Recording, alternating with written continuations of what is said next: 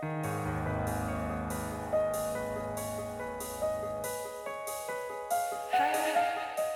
nombre es Mauricio Lechuga y te doy la bienvenida a Postmortem, un podcast donde te comparto las creepypastas y leyendas urbanas más famosas y perturbadoras que están en el fondo de Internet. Si estas historias realmente sucedieron o son retorcidos inventos de alguien, tú lo tendrás que decidir. Las historias pueden contener amplias descripciones de violencia y lenguaje explícito. Escucha bajo tu propio riesgo. Y si quieres historias extra, recuerda que está el Patreon, patreon.com diagonal Morten Podcast.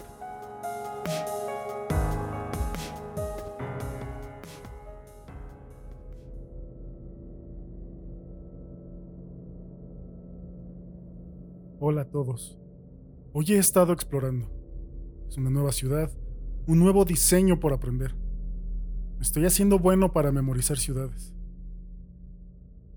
Gracias a cada uno de ustedes por su apoyo y por sus sugerencias.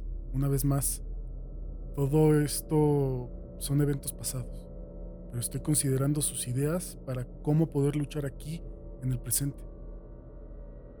Unos cuantos de ustedes han ofrecido ayudarme de otras maneras y aprecio su interés, pero esta es mi batalla. He destruido demasiadas vidas por involucrar a otras personas. No, arruinar a David es algo que es mío, incluso si muero intentándolo.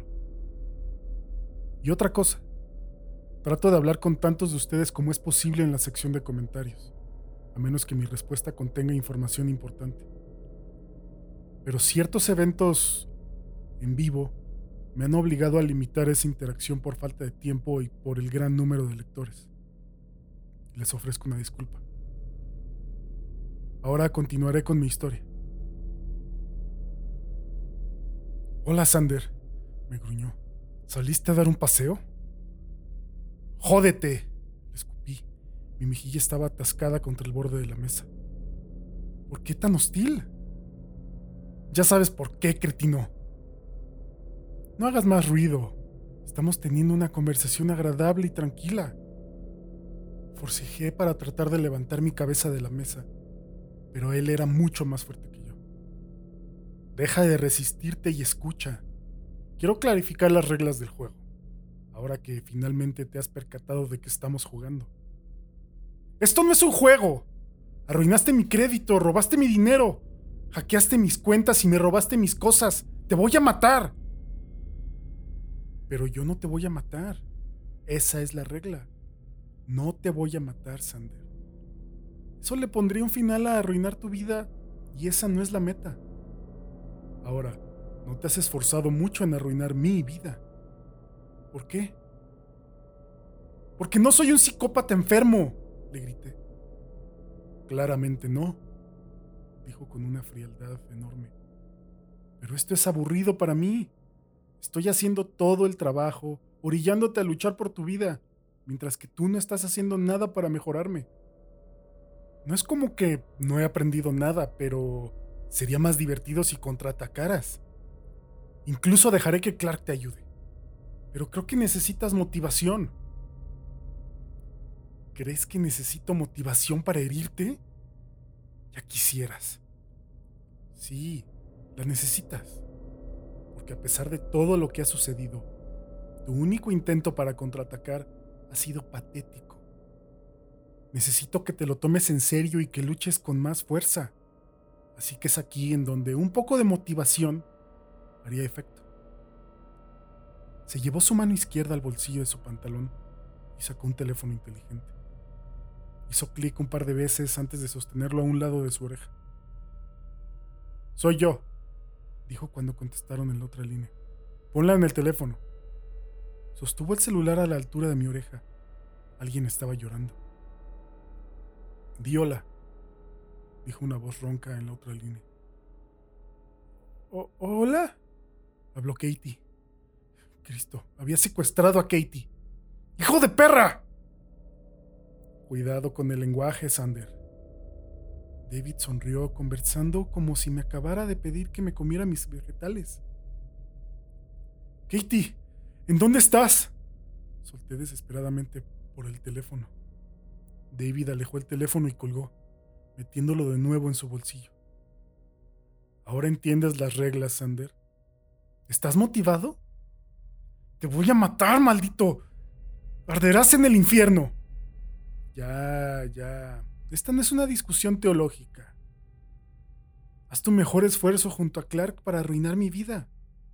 Hagan lo que quieran, pero si me matan, mataré a Katie. No la puedes matar si estás muerto.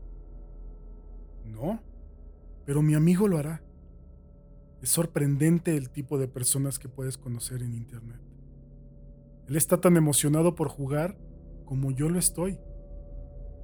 ¿Tienes alguna pregunta antes de que el juego comience de verdad? ¿Qué rayos te pasó? Éramos mejores amigos, David. Las cosas cambian. He estado soñando con este juego por años. Tú fuiste mi único amigo real con el que podía hacer esto.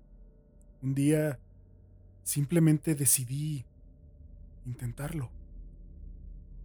Has arruinado tu propia vida al tratar de arruinar la mía. Una vez que seas condenado por robo de identidad y secuestro, tu vida habrá acabado. Eso es parte del juego, Sander. No puedes arruinarme si no estoy condenado. Me he estado preparando por años. Mientras sonría ampliamente, sus ojos se veían oscuros y amenazadores. ¿No crees que eso es injusto para mí? ¿Cómo se supone que voy a hacer un buen intento si te has estado preparando por años, David? Consideraré regalarte algunos consejos, admitió luciendo pensativo. Mientras tanto, haz tu mejor esfuerzo y dile a Clark que nos siga la corriente, porque tendré algo de motivación para él también. El sonido de pisadas desde la valla trasera nos alertó de la presencia de alguien más. Grité por ayuda y David me abofeteó, pero suavemente. Traté de ver quién era desde mi postura limitada. El rostro de Clark apareció por encima de la valla. Ah, esa es mi señal para irme, dijo David con una sonrisa. Ha sido bueno ponerme al día contigo, Sander. Clark llegó corriendo por el patio gritándole a David que se fuera a la mierda.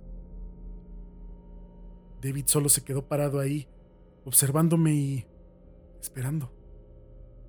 Fue entonces cuando Clark nos alcanzó y lo apuñeteó directamente en la cara. David salió despedido por el suelo liberando mi cabeza.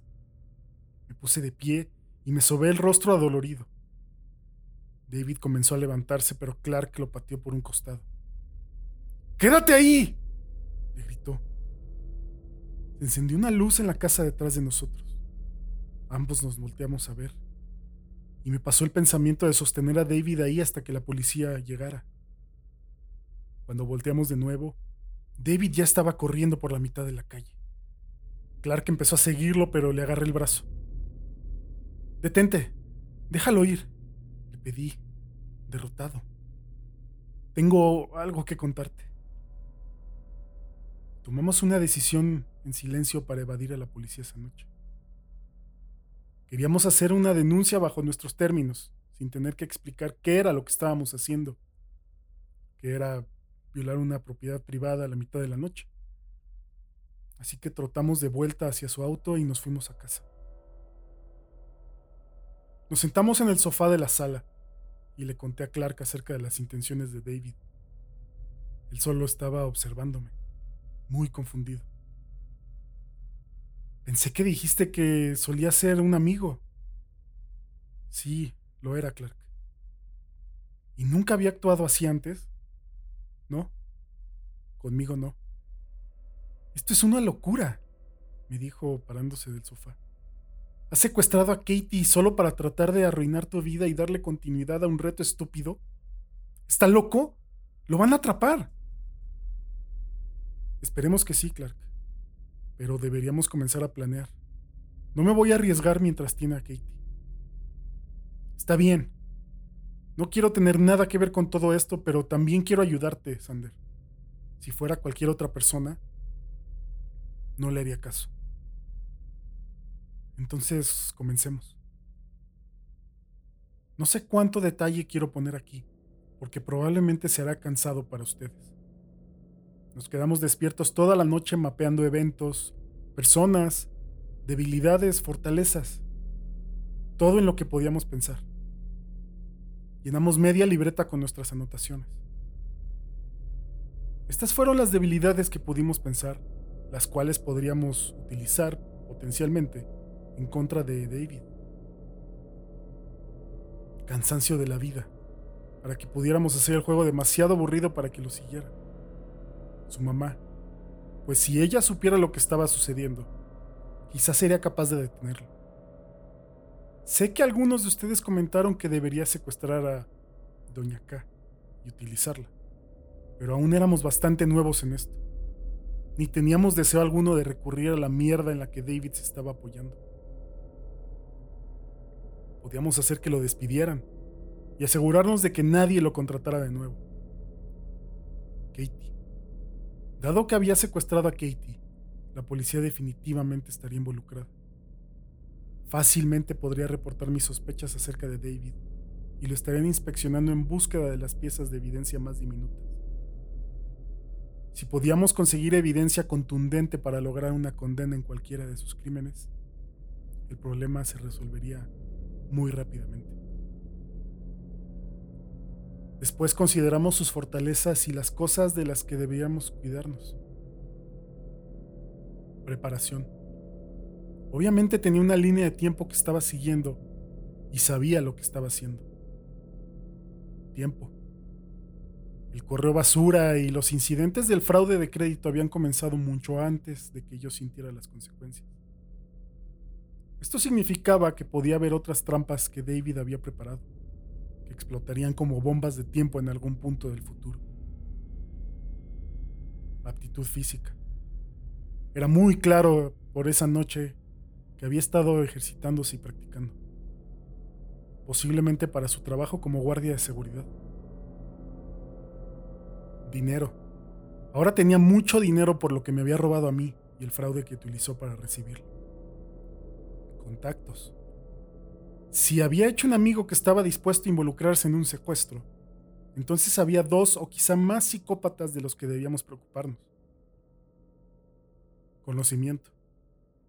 Sabía cómo utilizar el fraude sin ser capturado, aún, y hackear computadoras. O al menos, contratar a alguien para que lo hiciera por él. No teníamos idea de qué otro conocimiento peligroso podría tener, así que hicimos una lista de las cosas que podría saber y lo que nosotros deberíamos aprender para contrarrestarlo. No las enlistaré acá porque fue bastante larga. Tiene disposición a romper la ley era claro que la ley no era parte de las reglas del juego para él. O no tenía miedo de ser capturado, o tenía la certeza de que nunca sucedería. Después de que analizamos a David, nos estudiamos a nosotros mismos. Primero, nuestras debilidades. Conocimiento, el cual no teníamos, ni por cerca, la amplitud de conocimiento que David tenía.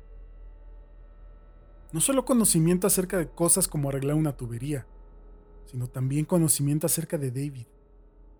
¿Quiénes eran sus amigos? ¿En dónde trabajaba? ¿Con quién hablaba? Tendríamos que comenzar a aprender como locos para tratar de estar informados. Dinero. Ya no me quedaba mucho dinero. Clark estaba limitado porque acababa de gastar un montón en ese televisor de plasma que nos habían robado. David sabía en dónde vivíamos. Planeábamos cancelar la renta de nuestro departamento tan pronto como fuera posible. También conocía nuestros autos, pero no había nada que pudiéramos hacer al respecto hasta que nos mudáramos tuviéramos el dinero para comprar un auto chatarra que pudiéramos utilizar cuando fuera necesario. Sin importar hacia dónde nos mudáramos, si David podía encontrar nuestro auto, nos podría seguir a casa. Katie. Si David decidió cambiar las reglas y usar a Katie como motivación, podría ser que tuviéramos que repensar todo. Miedo. Clark y yo sabíamos en el fondo que David nos aterrorizaba más de lo que nos enfurecía. Habría preferido alejarme que cobrar venganza. También teníamos miedo y estábamos indispuestos a hacer muchas de las cosas que David ya había hecho. Pero estas eran nuestras fortalezas. La ley estaba de nuestro lado siempre y cuando mantuviéramos las cosas dentro de lo que es legal. El crédito de Clark. Hasta ahora, David no había atacado a Clark como lo hizo conmigo, así que podíamos tomar medidas preventivas para protegerlo. Empleos. Ambos teníamos trabajo y por lo tanto podíamos ganar más dinero, a menos que David encontrara la manera de hacer que nos despidieran. Necesitábamos pensar en una manera para proteger nuestros empleos de David. La Comisión Federal de Comercio, el cuerpo de policía, el gobierno, estas entidades, con todos sus recursos, estaban trabajando de nuestro lado en mi robo de identidad. Pensamos que era probable que pudieran enlazar a David con ese crimen. Al ver la juxtaposición de todas estas fortalezas y debilidades de ambas partes, parecía una comparación pareja. Pero solo pensar en tratar de oponernos a David nos hacía sentir como si nos enfrentáramos contra un enemigo imposible. Nos sentamos para comer nuestro desayuno la mañana siguiente y continuamos discutiendo lo que íbamos a hacer. Ambos nos reportamos como enfermos en el trabajo para que pudiéramos empezar las preparaciones. Muy bien, he publicado ofertas de nuestro arrendamiento en Craigslist, le dije bajando el teléfono. Clark estaba olfateando el aire con un semblante de confusión. Se inclinó y olió su cereal. ¿Te huele mal esto? Yo me acerqué y lo. A mí me huele a cereal. Mm, a mí me huele mal. Y tiró el cereal en el lavadero. Clark se sacó su teléfono para llamar a Equifax, haciéndole saber que quería congelar su crédito por 90 días. Cuando esos 90 días pasaran, llamaría de nuevo y de nuevo hasta que este asunto fuera resuelto, con tal de proteger su crédito. Aún teníamos acceso a su tarjeta con un límite de 3 mil dólares, pero no se le podría aplicar un crédito nuevo. Luego pasó a cada cuenta que tenía por internet y cambió todas sus contraseñas por caracteres aleatorios. Se registró en un administrador de contraseñas por internet y puso todas ahí, las cuales fueron guardadas como archivos encriptados. Si esta compañía era hackeada, el hacker podía craquear los archivos con tiempo, claro, pero era lo mejor que podíamos hacer. La única cuenta que no puso en el administrador fue la información de su cuenta de banco. Escribió la mitad de su usuario en un trozo pequeño de papel y la otra mitad en un segundo papel. Hizo lo mismo con su contraseña. Los escondió en lugares seguros alrededor de la ciudad. Sabía que tenía que ser en algún lugar en el que las personas no los tocaran por meses y en el que no fueran dañadas por la lluvia o el tiempo. No tengo idea en dónde los escondió, pero me aseguró que estaban a salvo. Seríamos una causa perdida si David obtenía acceso a la información bancaria de Clark. Mientras hacía eso, terminé nuestros inventarios para entregárselos a la policía. Una vez que la estación había abierto, condujimos hacia allí y esperamos pacientemente en la estación a que nos atendieran. Cuando nos llamaron, tomamos asiento y le contamos al oficial acerca del robo y de la entrega del inventario que teníamos pendiente. Tenemos un sospechoso, le dije al policía. Muy bien. ¿Quién es? Su nombre es David King. Solía ser un amigo mío, pero ya no lo sigue siendo. ¿Y qué fue lo que sucedió? Me preguntó el policía escribiendo el nombre. Recientemente me robaron mi identidad oficial. Sospecho que él está detrás de todo eso. Si robó mi identidad, es probable que se metiera a mi casa también. Me odia. Eh, muy bien, pero ¿qué pasó exactamente para que dejaran de ser amigos? No sabía cómo explicarle la situación. Si alguien puede pensar en una mejor manera para explicárselo, háganmelo saber. Tuvimos una pelea grave y amenazó con arruinar mi vida oficial. ¿Y cuándo fue esta pelea? Hace más o menos un año.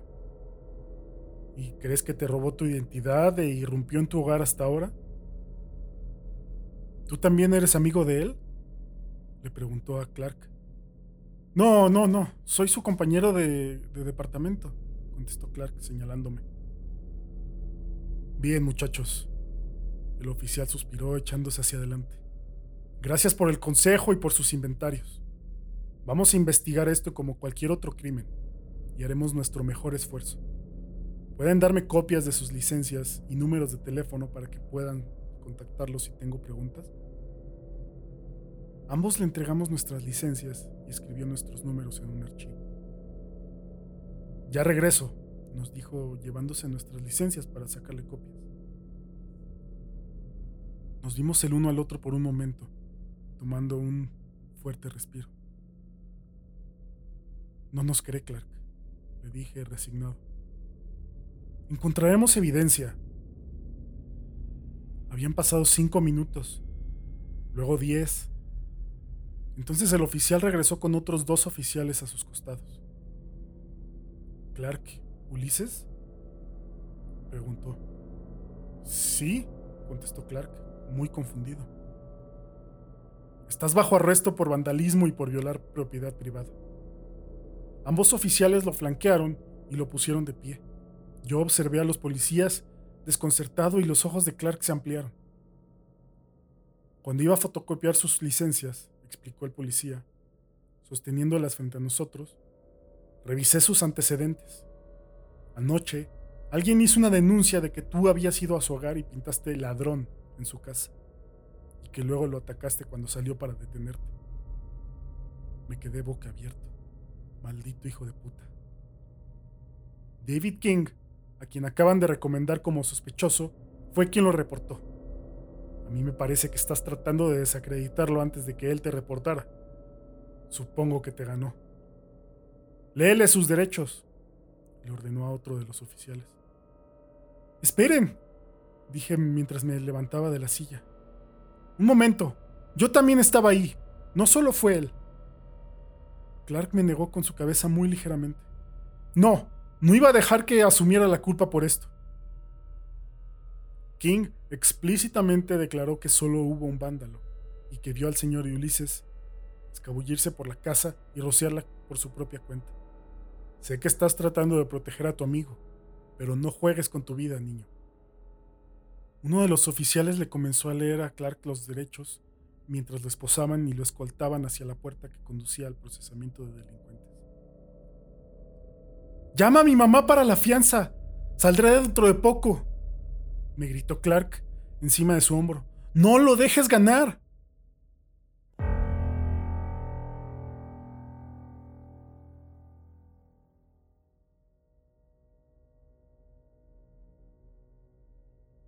Esta historia continuará la próxima semana. Concluimos la segunda parte de este relato de Reddit que tuvo muchos premios hace un par de años. Espero te esté gustando.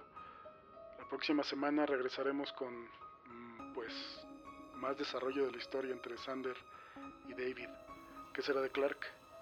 Si tienes alguna duda, comentario, sugerencia, me quisieras compartir alguna historia que te parece atractiva, no dudes en hacerlo.